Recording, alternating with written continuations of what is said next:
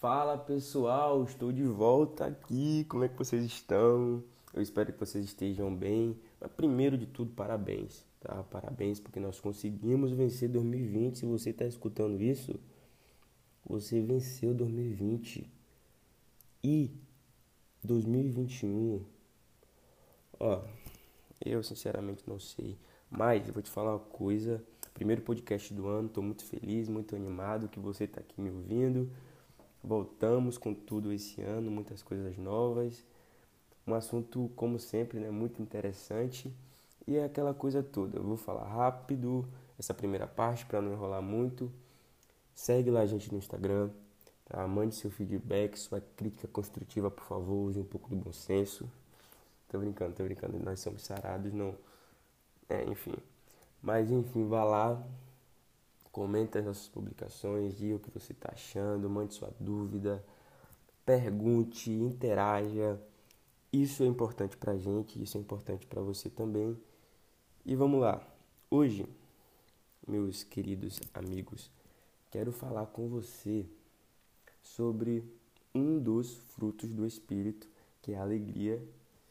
Essa coisa que parece ser tão difícil de achar.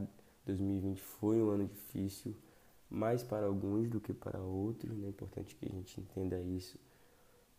E pareceu tão, tão difícil, tão impossível achar alegria em 2020. Nos dias de hoje, né? Porque 2020 passou, mas alguns problemas e algumas coisas elas ainda continuam acontecendo. E parece ser tão difícil, no meio de tanto caos, ainda ter felicidade, ainda ter alegria. Mas eu vim lhe trazer uma boa notícia para você mesmo aí que está escutando isso, é possível, tá? É possível em meio ao caos, em meio a tanta bagunça, em meio a tantas vozes dizendo que não vai dar certo, que não tem mais esperança. Cristo é a nossa esperança. Cristo é a esperança da glória e nele é possível ser alegre e não estar alegre. Você vai ver que tem uma diferença aí.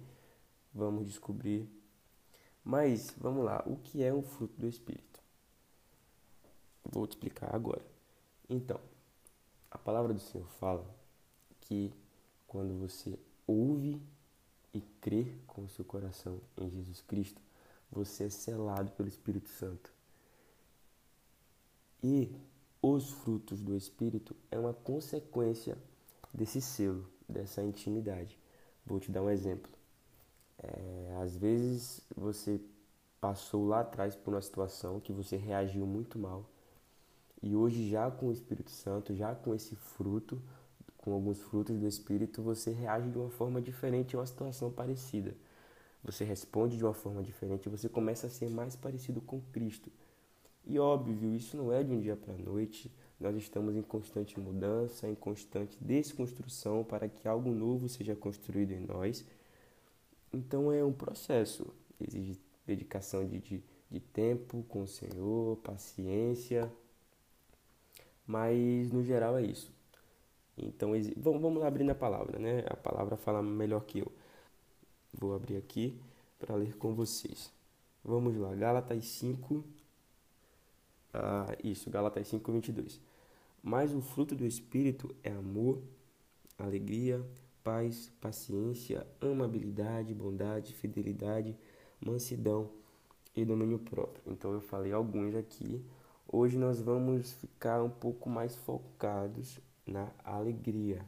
Um pouco mais acima, no, no versículo 16, o escritor de Gálatas ele começa a falar um pouco sobre as obras da carne, que são contrárias às, aos frutos do Espírito. Eu lendo aqui e refletindo um pouco antes de começar a gravar e fazendo esboço disso aqui, eu, eu percebi que essas obras da carne têm um papel ali direto na falta de alegria, tá? Então vamos, vamos mergulhar nisso. Aí na palavra fala o seguinte: pois a carne deseja o que é contrário ao espírito, e o espírito o que é contrário à carne. Aí no versículo 19 ele já começa a falar: as obras da carne são manifestas a imoralidade sexual, impureza e libertinagem, idolatria, feitiçaria, ódio, discórdia, ciúmes, ira, egoísmo, dissessões, facções, inveja, embriaguez, orgias e coisas semelhantes. Então vamos começar aqui pelo primeiro, né? imoralidade sexual. No que a imoralidade sexual interfere uh, na sua alegria, o ser alegre, ser uma pessoa alegre. Todos os pecados cometidos fora do corpo, eles, eles geram uma consequência, né? Todo pecado gera uma consequência. Mas quem pratica a imoralidade sexual, ela comete o pecado contra o próprio corpo, contra o próprio templo do Espírito Santo, porque o Espírito Santo ele falou que não habitaria mais em templos feitos por mãos humanas, mas nós somos templos feitos pela própria mão de Deus. Então o Espírito Santo ele habita dentro de você. Então imagina aí se você que congrega em uma igreja chegasse lá, subisse no púlpito da sua igreja e começasse a fazer, sei lá, sexo explícito em cima desse púlpito. E seria horrível, né? Olha que coisa nojenta, suja, né? Ali, enfim, na casa de Deus ali no Senhor, no templo, né? Não é diferente, é ainda pior você que vive uma vida de imoralidade, porque você está cometendo esse pecado, você está profanando o seu templo, a morada do Espírito Santo. E imoralidade sexual é tudo que foge do padrão estabelecido por Deus. Então, a importância da santidade, a importância da intimidade com Deus para que o próprio Espírito Santo te convença do pecado, da justiça e do juízo. Então, é importante que você seja essa pessoa que saiba separar o santo do profano. É impossível você ser uma pessoa alegre se você machuca o templo do Senhor. É impossível você ser uma pessoa alegre se o seu templo, se o seu corpo, ele está doente, tá bom? Então é, é muito importante isso. Se você quiser, se você quiser não, nós vamos ter um podcast falando um pouco mais sobre isso, a questão da imoralidade sexual, pornografia e tudo aí que engloba esse pecado tão, tão, tão, tão prejudicial para sua intimidade com Deus. Então, se você vive isso, se dê a oportunidade de ser liberto, e aí você vai começar a provar da alegria do Senhor, tá bom? Outra coisa que ele fala aqui é em relação à impureza e à libertinagem.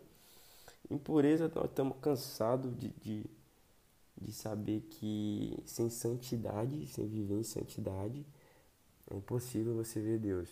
Santidade em todos os quesitos, tá? Então não é só em relação a se guardar, não fazer sexo antes do casamento, não. Não ser santo é ser o oposto do que Jesus é. E libertinagem é nada mais, nada menos é do que você usar a liberdade, né, a graça de Deus, como uma liberdade para você fazer o que você quiser. Então isso é um pecado, isso é uma obra da carne que também te impede de ser feliz, porque em João fala que aquele que diz com a sua boca que ama o Senhor, mas não guarda os, seus, os mandamentos dele, é mentiroso, não tem como. Viver o fruto do Espírito, alegria, se você mente, se você não consegue guardar aquilo que o seu pai manda. Porque quando você começa a viver intimidade com Deus, cara, você começa a perceber que é muito mais do que fazer ou não fazer. É viver, você não faz porque você não quer fazer. Então, hoje eu não tenho uma vida de libertinagem, de tudo mais, porque ai, me disseram para não ter, mas é porque eu fui convencido pelo Espírito Santo. E isso não entra na cabeça das pessoas, elas falam: "Não, cara, você está alienado, não, isso não existe". Mas eu fui convencido pelo Espírito Santo não importa o que o mundo diz, não importa o que os padrões dizem, eu sei quem eu sou em Deus e eu sei quem é meu Pai, eu sei o que Ele me fala e eu sei para onde eu vou. Meu alvo, é, meu alvo é Cristo e eu quero que o seu seja Cristo também. E aí, os próximos. Agora, existe um grupo de palavras nesse versículo Vou ler para vocês aqui, ó. coisas como ódio, discórdia, ciúmes, ira, egoísmo, é, e facções. Esse grupo de coisa, ele diz muito mais sobre o que você não tem resolvido dentro de você. E isso, se você não tem essas coisas bem estabelecidas dentro de você, a sua identidade e não souber quem você é, não vai ter como a alegria do Senhor habitar em você, porque por que você sente ódio de alguém? Você pá, tem gente que sente ódio gratuito pelas pessoas. Então se você. A, a pessoa nunca te fez nada e você sente ódio por ela, é alguma coisa mal resolvida em você. Ah, mas ela já me fez muito mal. É a falta de perdão que está mal resolvida em você, que não conseguiu liberar perdão para aquela pessoa. O ciúme né, diz muito sobre isso, que é a, a falta de segurança, a falta de confiança na pessoa, o egoísmo, que é, é, é o ápice da falta de amor, o ápice da falta de negação própria. As brigas, facções, pessoas muito que geralmente são muito briguentas, que, que, que gostam desse ambiente de confusão, são pessoas que existem coisas internas mal resolvidas que mas Jesus é a cura para isso, tá? O conhecimento e o selo com o Espírito Santo tá bom? E aí ele continua falando aqui várias coisas, né? Orgia, embriaguez, que são coisas que eu tento colocar no lugar do Senhor. Só que existe um salmo que fala: Alegrei-vos no Senhor. Então, fora do Senhor, não tem alegria, meu querido. Você pode experimentar é, felicidades, mas a alegria, o ser alegre, fora do Senhor, não existe. Você pode estar alegre em alguns momentos, mas ser alegre só em Cristo. Ele fala também sobre a feitiçaria, sem comentários. Não é uma pessoa que faz feitiçaria, que pratica feitiçaria. Não preciso falar mais nada, né? Então vamos lá pro próximo. Então o próximo é a idolatria.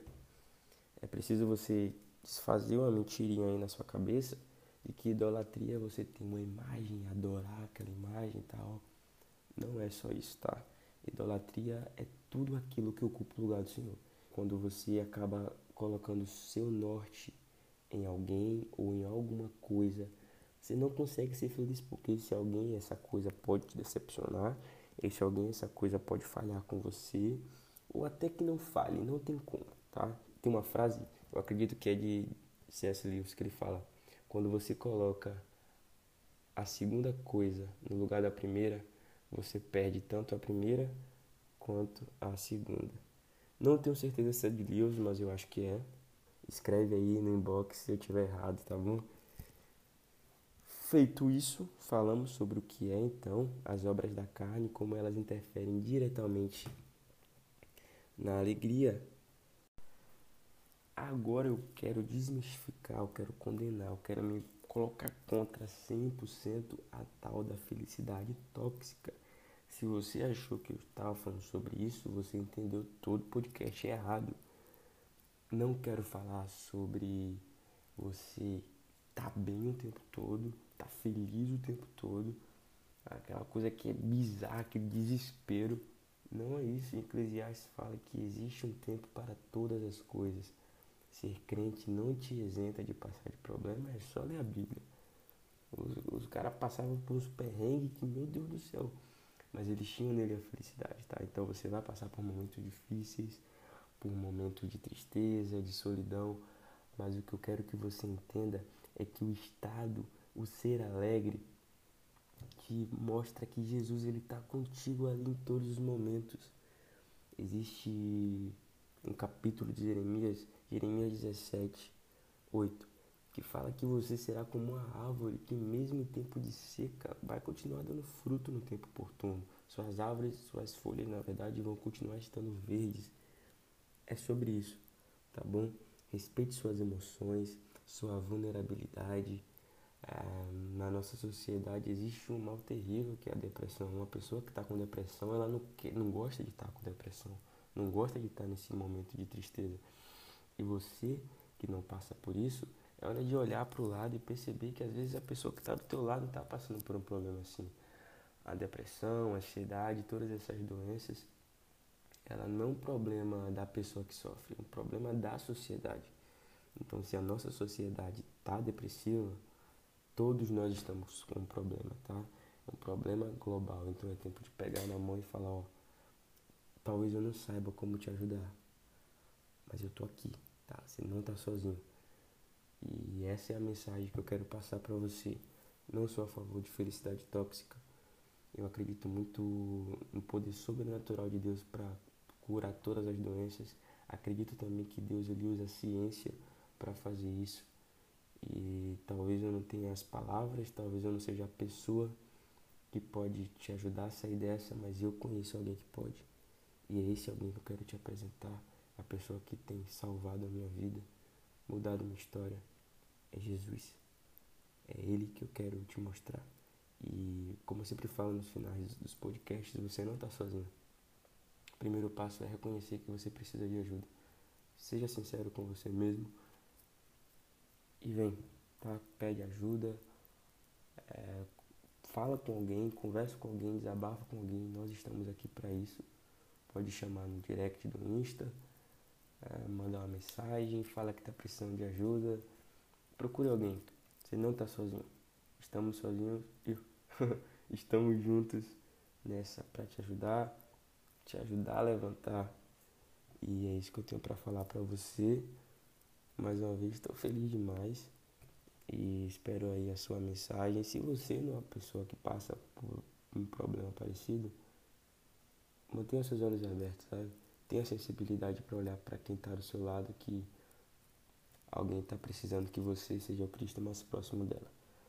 Um beijo no coração de vocês, tamo junto e até o próximo. Valeu!